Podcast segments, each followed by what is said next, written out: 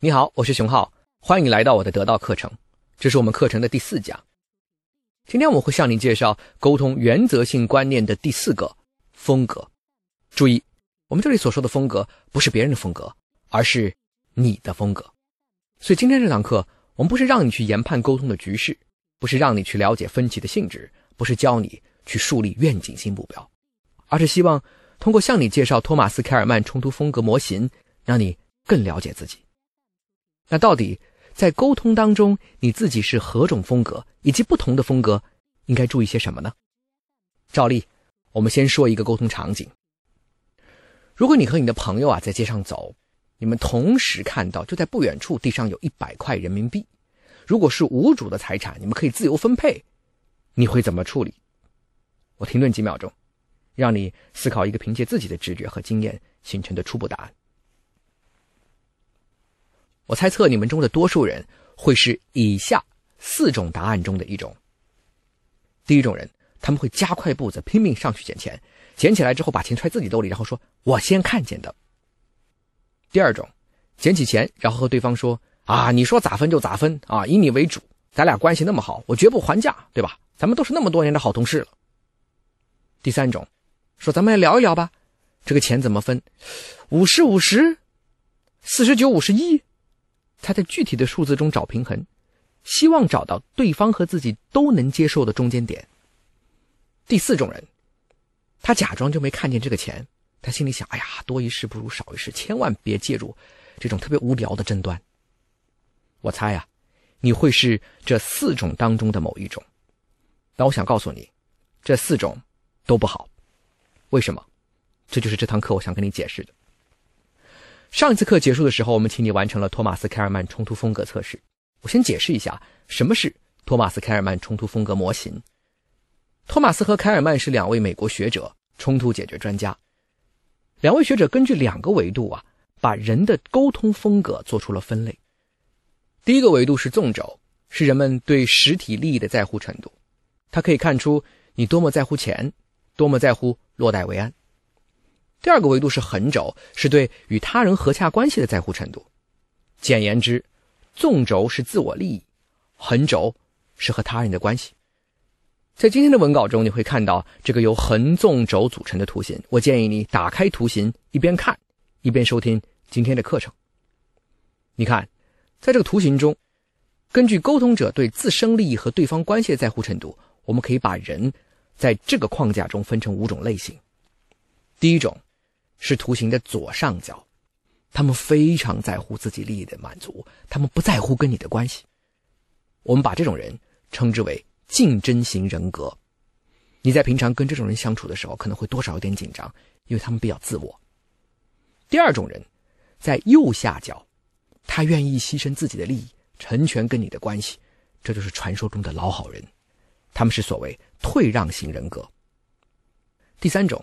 他们会觉得不要太有侵略性，在局势中完全把利益吃尽，压迫对方。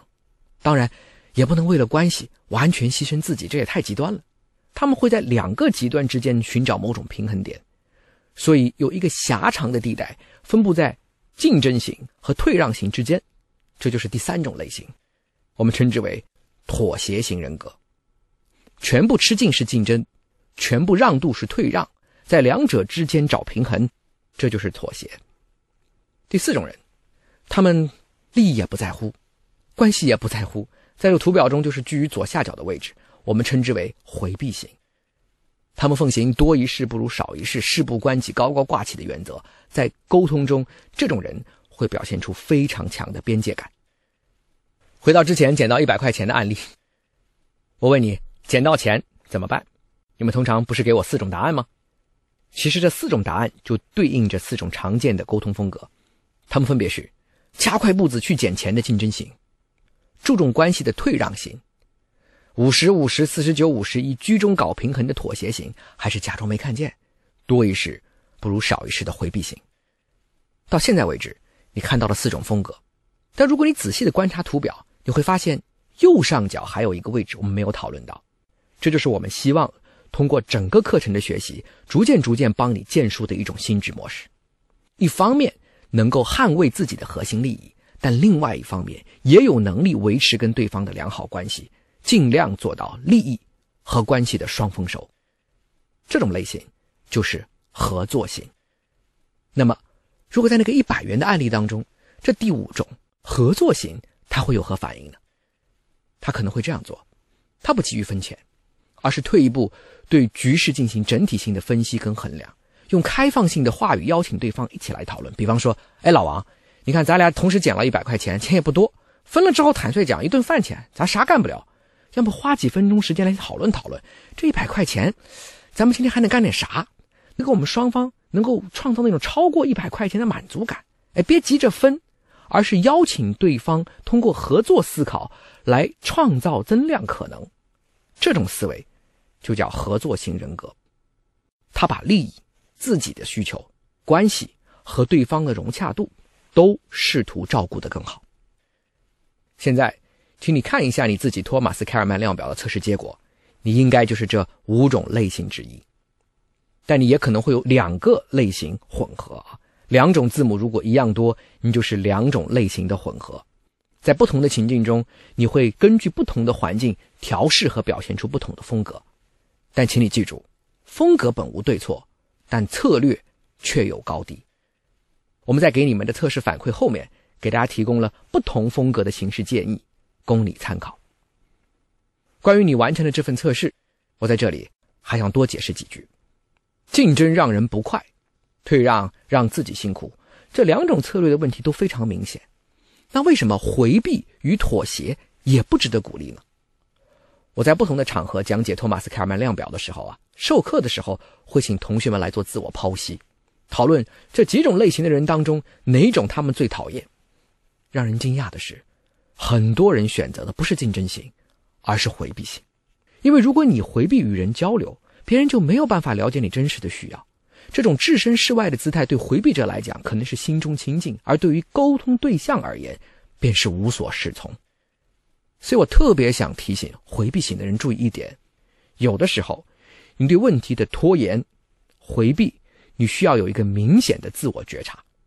你所采取的这种回避状态，到底是出于理智？还是出于回避型行为的自我特征。如果是后者，你应该主动克服并适当校正。那可能你会说了，居中平衡的妥协型，这总是一种特别值得被肯定的类型吧？不是的，因为妥协它是在两个极端，也就是竞争和退让之间不断腾挪，有时候自己多拿一点，有时候对方多拿一点，本质上它仍然是一种对利益的分割与平衡，完全没有涉及到对立的协同和创造。所以，只有合作性，它能够摆脱竞争与退让的这条线，而把利益和关系都维持到更好。他们创造了无论你如何妥协，无论是极端的竞争还是极端的退让，都无法获得的崭新的价值增量。所以今天，我想借这个机会来澄清一个人们的常见误区，认为谈判是一种妥协的艺术。我今天必须非常旗帜鲜明的告诉你，谈判。不是妥协的艺术，妥协无非是在得与失之间的腾挪，而只有合作才能创造价值的增量。所以，谈判是共赢的艺术。我们也希望你能把托马斯凯尔曼量表的测试的链接分享给你的伙伴们。我们在这个课程结束之后，我们希望能够积累足够多的不同行业的数据，届时我们会发布一份不同行业的冲突风格报告，让你了解你自己所在行业的人。哪一种类型的人更多，从而帮助你更好的去调试你和你自己所在行业同伴们的沟通方法。到今天为止，我们沟通课程的总纲部分已经讲授完毕了。我们为你提供了四个在所有沟通情境中都应该留意的原则性观念，它们分别是结构、权力的结构、性质、分歧的性质、目标、交互的目标以及风格、沟通的风格。这四个维度可以贯通所有的沟通情境，帮助你对沟通状况进行预判，对沟通结果进行反思，然后不断练习，你就可以真正提升自己的沟通水平。结束了总纲，我们从下次课开始将进入沟通课程的主脉部分，我们将详细的介绍各种更具操作感的沟通方法。下一讲，我们开始为你介绍谈判。在今天的课程里，我们留给你了一份小作业，一份。谈判能力测试。你在学习谈判之前，请用这个测试先自评一下，通过最后的评分，了解自己目前对谈判的认知。请真实的回答。我们希望看到的是真实的你，而不是最好的你。因为了解真实的你，这样我才能帮到你。直接、快速、诚恳的填完问卷，然后提交。我们下次课见。